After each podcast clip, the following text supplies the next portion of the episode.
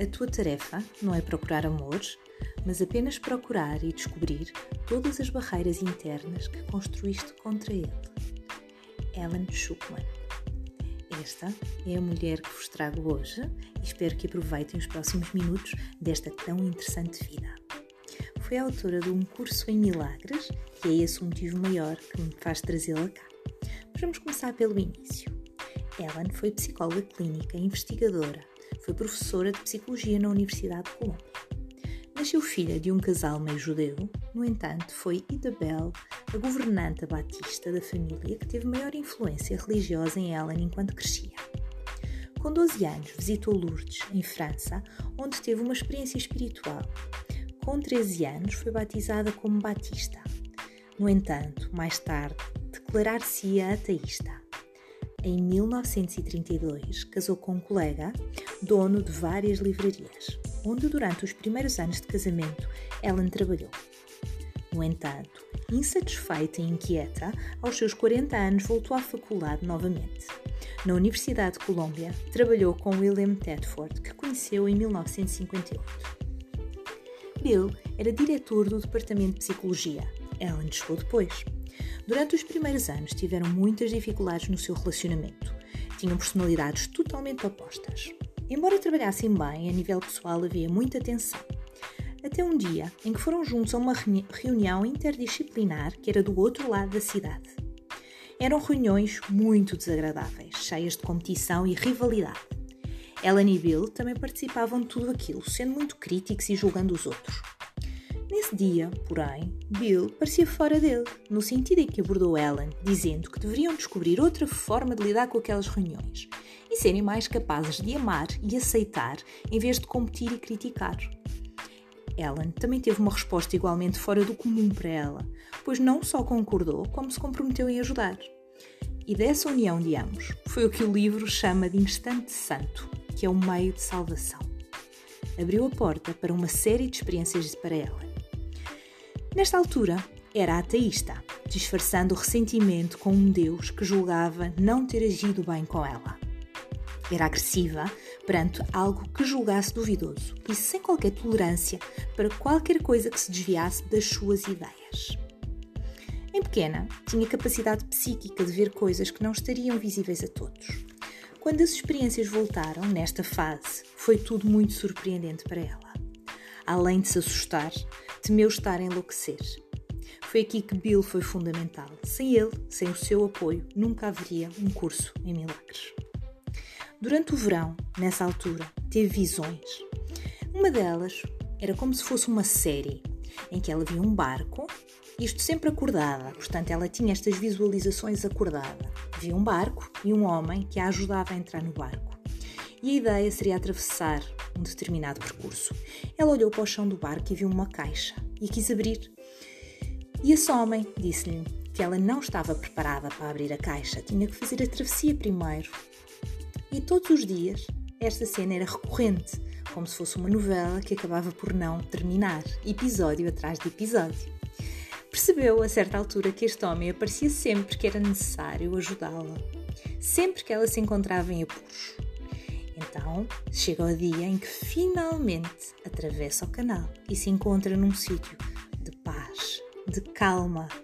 E então, aí sim, o homem diz que ela já tem direito a abrir a caixa. Nessa altura, Ellen adorava joias, tudo o que era material.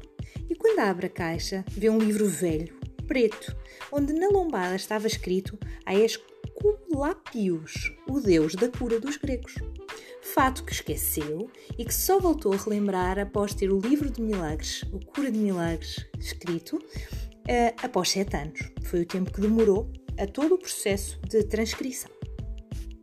E percebeu que ele era semelhante ao livro que tinha visto nas visualizações do barco. Teve também outra experiência interessante, que é uma experiência da gruta, em que entra numa gruta e vê três pergaminhos. O pergaminho do meio, que está aberto, diz Deus é.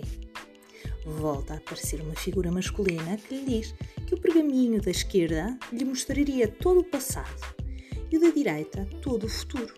Qual é que ela quereria abrir? Ellen escolheu o painel central, o que dizia Deus é. Eu não quero nem o passado, nem o futuro. Eu quero saber, Deus é. Ao que voz respondeu, desta vez conseguiste. Ou seja, Ellen teve a percepção de que pela primeira vez fez uma escolha correta que no passado não a tinha feito, mesmo através da sua forma de ser e do seu trabalho. O próprio curso enfatiza a ideia de que não há passado e que não nos devemos preocupar com o futuro, que também não existe. O presente é onde conhecemos Deus e é o que interessa. Uma última história. Quando Ellen ia de avião para a Clínica Mayo com o seu amigo Bill, uh, teve o acesso a uma imagem de uma igreja. E a imagem era tão clara que Ellen conseguiu desenhá-la. E ao falar disso, a Bill disse de certeza que quando chegarmos no avião nós vamos ver esta igreja. Entretanto, o avião chegou e não viram a igreja.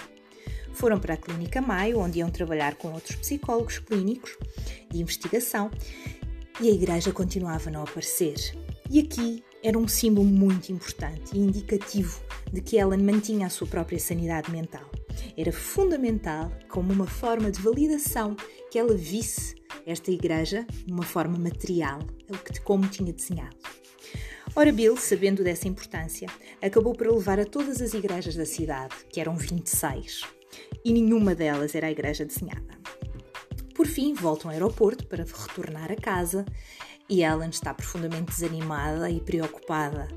Um, até que Bill decide comprar um livro até para oferecer ao marido de Ellen e começa a folhear. Quando folheia o livro, o que se encontra lá é a igreja, exatamente a mesma que Ellen tinha desenhado.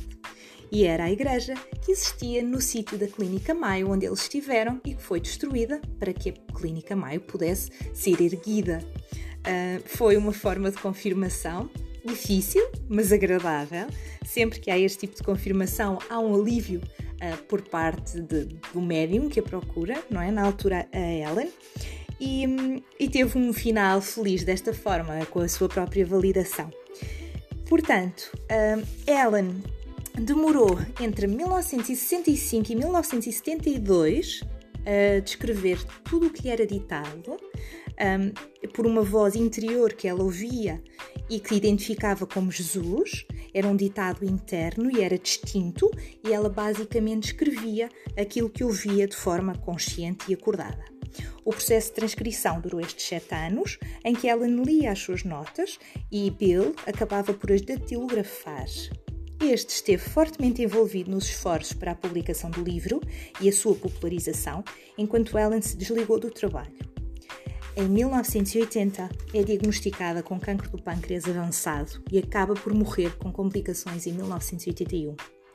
O seu nome enquanto escritora do livro só foi revelado após a sua morte a pedido da mesma. E o livro começa, segundo ela, com a voz de Jesus, perdão, que lhe diz: Esse é um curso em milagres. Por favor, tome nota.